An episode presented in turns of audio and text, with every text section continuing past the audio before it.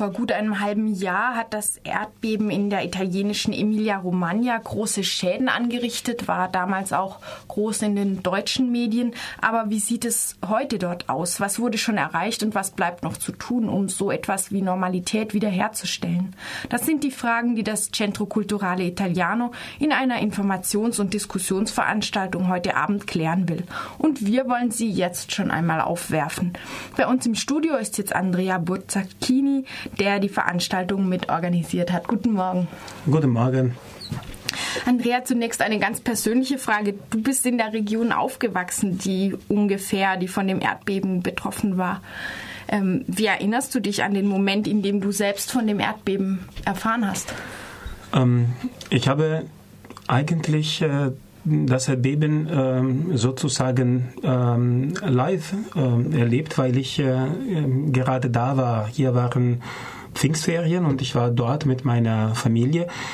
Allerdings war ich äh, nicht so nah am Epizentrum. Ich war äh, süd, etwa 20 Kilometer südlicher von Modena, äh, woher ich komme, äh, während das Epizentrum etwa 20 Kilometer nördlicher von Modena ähm, war.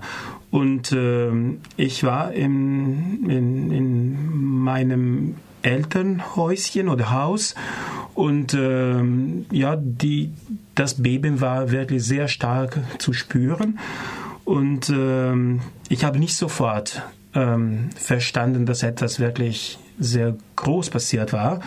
Ich habe wahrscheinlich danach ähm, besser verstanden, als ich bemerkt habe, dass es völlig unmöglich war zu telefonieren. Und dann, ja, habe ich so verstanden, dass tatsächlich etwas, ähm, etwas Größeres passiert war. Und dann habe ich im Laufe des Tages versucht, äh, meine Freundinnen und Freundinnen, die direkt ähm, im, äh, beim Epizentrum waren, äh, zu erreichen und ja, und dann drei Tage später bin ich auch gereist, äh, wirklich um mit meinen Augen äh, zu sehen, wie die Situation war.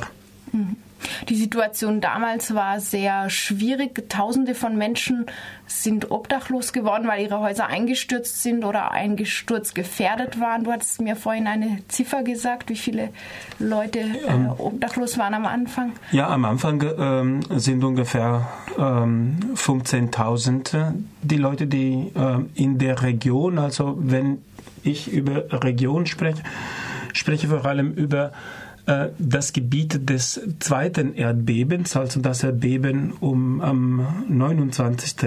Ähm, Mai, äh, neun Tage früher, am 20. bebte das, ähm, die Erde etwa 50 Kilometer ähm, östlicher in der Nähe von, äh, von Ferrara. Und am Anfang waren ja ungefähr 15.000 äh, Leuten, deren Häuser ähm, ja, entweder eingestürzt oder äh, einsturzgefährdet waren. Mhm. Thema bei euch heute Abend wird ja auch sein, wie sieht die Situation heute aus, ähm, sechseinhalb Monate nach dem Erdbeben? Was weißt du jetzt schon darüber zu berichten?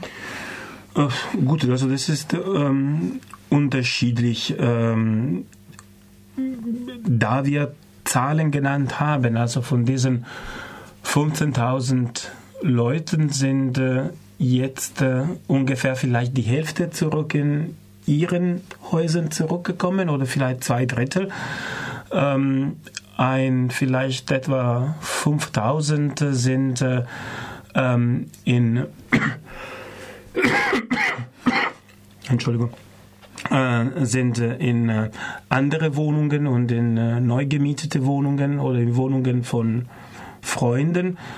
Und ähm, nur einen kleinen Teil, vielleicht ungefähr 1000 Leuten, äh, sind äh, noch in äh, ähm, Hotels oder in den, ich weiß nicht, wie man auf Deutsch sie nennt, die, ähm, ähm, die, die, ähm, die sind kein Container, sie sind ähm, ähm, schnell gebaut Häuser, die eigentlich äh, nicht lang bleiben sollen. Mhm. Mhm. So provisorische. Provisorische, provisorische Häuser, mhm. genau.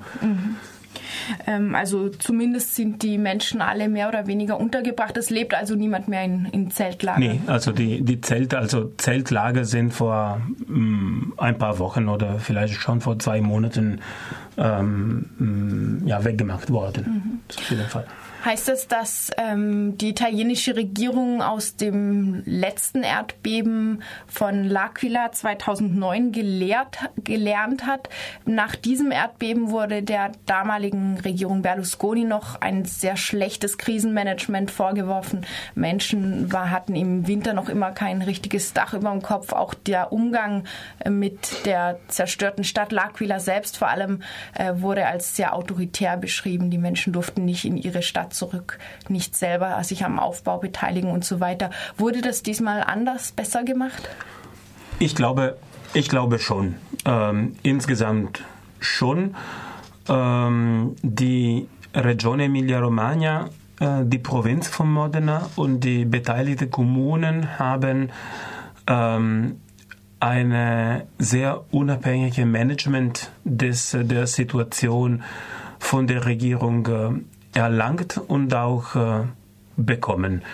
Ähm, und ich glaube, dass äh, vor allem deswegen ähm, war die, das Management des, der, der sehr schwierigen Lagen, der dramatischen Lagen, ähm, deutlich menschenfreundlicher als was äh, in ähm, L'Aquila, in L'Aquila passiert. Die, soweit ich sehen kann, äh, und gehört haben, äh, habe, ähm, glaube ich wirklich, dass die Kooperation zwischen Kommunen und Provinz, Provinz und Region, Region und Regierung oder auch direkter zwischen Provinz und Regierung ähm, ja, relativ positiv geworden ist. Mhm. Ähm, die, du hast jetzt schon gesagt, einigermaßen wurden Unterkünfte eingerichtet, teilweise sind sie aber noch provisorisch. Welchen Einfluss hatte denn die italienische Sparpolitik auf die Hilfsmaßnahmen? War die zu spüren? Ja, das sicherlich. Ähm, es gab und es gibt immer noch, also vor allem würde ich sagen, vor allem jetzt, ähm, gibt es viele Diskussionen, viele ähm, Konflikte ähm, zwischen der Regierung oder zwischen der Sparpolitik der Regierung und äh, das Geld, das äh, im Gebiet benötigt wird, um nicht nur äh, den Menschen ein, ein Dach zu geben, sondern auch natürlich um die lokale Wirtschaft ähm, zu unterstützen oder zu erlauben, wieder anzufangen und auch um die, ähm, die Institutionen, vor allem Schulen, äh, Krankenhäusern und äh, Älterheimen, um wieder funktionsfähig zu bringen. Ich glaube, dass äh, die, die Sparpolitik der Regierung oder sowieso die schwierige Lage, die schwere Wirtschaftslage äh, des Landes hat vor allem ähm, damit be, mm, hat, hat dort eine starke mm, Beeinflussung. Und äh, ja, jetzt würde ich sagen, selbstverständlich gibt es ähm, Anfragen von den Kommunen zum Beispiel, ähm, ähm, Steuererleichterung von, äh, von, von Regierung zu bekommen, damit eigentlich ähm, das, die Normalität äh, früher und schneller ähm, wieder ähm, gebaut werden kann. Mhm. Aufgebaut werden muss ja in jedem Fall, auch mit knappen Mitteln. Und die Regierung eben wird angefragt um Unterstützung. Gibt es da auch Profiteure? Ich fürchte schon. Ähm, darüber wird äh, leider selten gesprochen.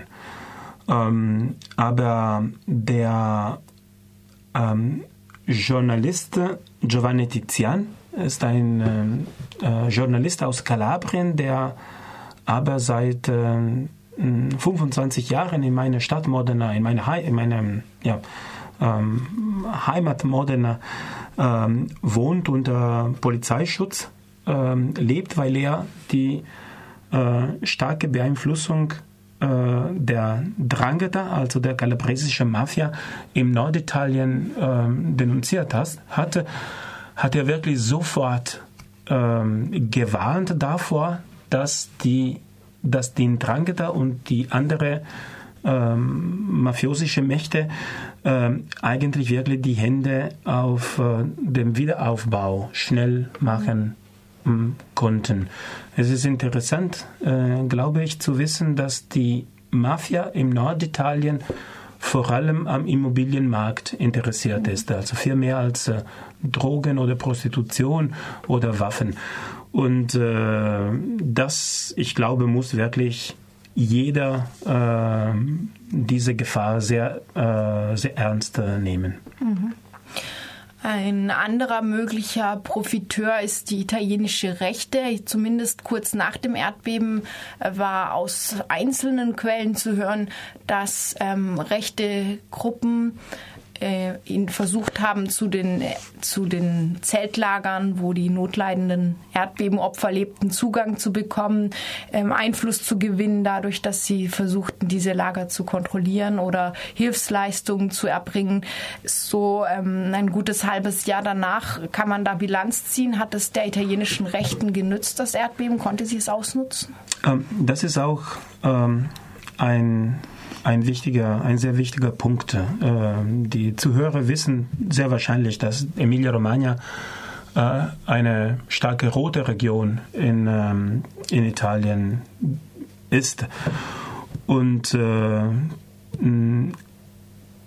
sicherlich auch die auch die Vergangenheit äh, und das Vermächtnis der Kooperativen, der Solidarität äh, der linken Parteien und zum Teil auch von der Kirche in der Region hat dafür gemacht, dass die Leute wirklich sehr solidarisch miteinander, äh, miteinander waren und miteinander gewesen sind.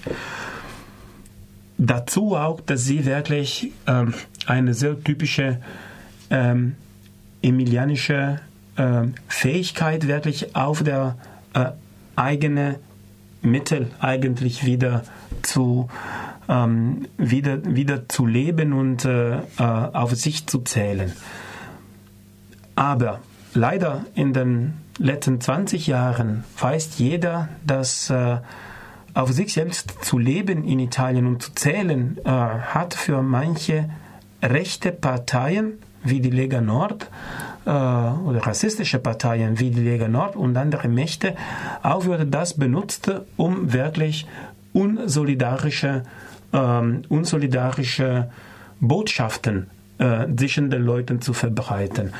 Und äh, von, vom Botschaft, von, von der Botschaft, ähm, wir brauchen niemanden mehr, wir müssen nur auf uns äh, zählen, ist leider relativ schnell, dass äh, dann die rechte Mächte oder eben rassistische Mächte äh, schaffen, um, äh, zu, um unsolidarische, unsolidarische Botschaften zu, ähm, zu, zu verbreiten. Ich habe mehr eigentlich als äh, direkt in den letzten, in den nächsten Tagen, in den Zeitlagen, vor allem jetzt, vor allem in den Monaten danach, habe ich zum Beispiel auf Facebook bemerkt, dass äh, neue Organisationen oder Vereine, die mir völlig unbekannt waren, versuchen zum Beispiel ihre, ähm, ja, ihre rassistische äh, Werte zu verbreiten, zum Beispiel indem sie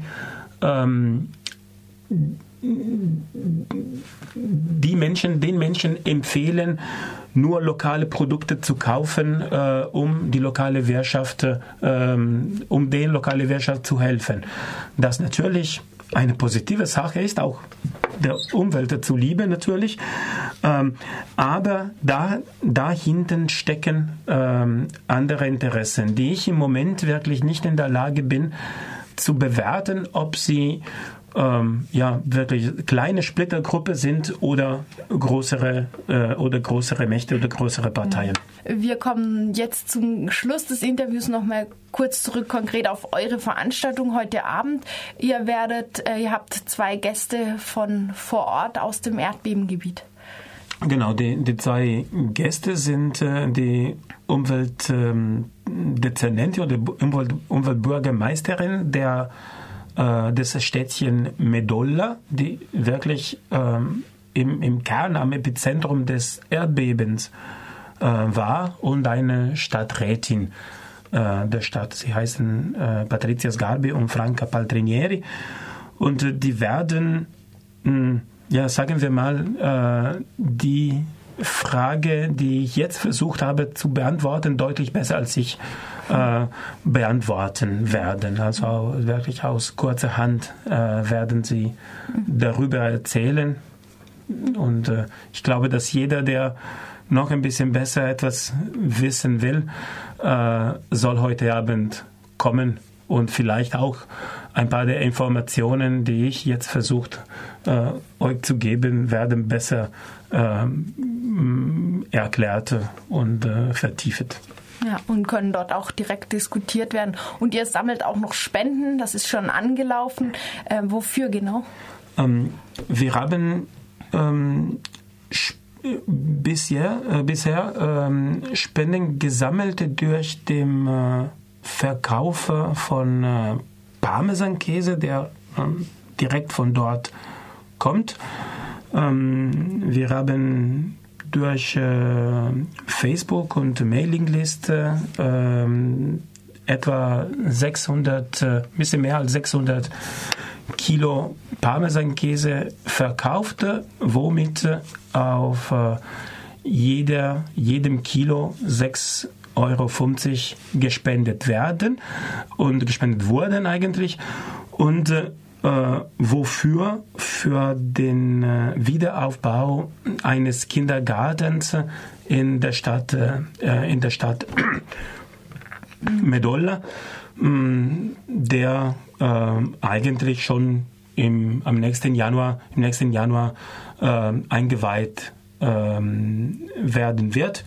Das ist auch äh, zu sehen auf unserer Homepage www www.centroculturaleitaliano.de sieht man tatsächlich, was, ähm, wie diese, dieser Kindergarten äh, aus, aussieht jetzt und aussehen wird. Okay, also ihr könnt, glaube ich, noch Reststücke von dem Parmesan kaufen äh, morgen Abend bei der Veranstaltung. Entschuldigung, morgen Abend ist das sowieso. Ich habe das, glaube ich, am Anfang des Interviews falsch gesagt. Ähm, und euch damit am Aufbau des Kindergartens beteiligen. Ähm, wie gesagt, eure Veranstaltung findet morgen Abend um 19.30 Uhr statt im Weingut und Brennerei Andreas Dilger in der Urachstraße 3 in Freiburg.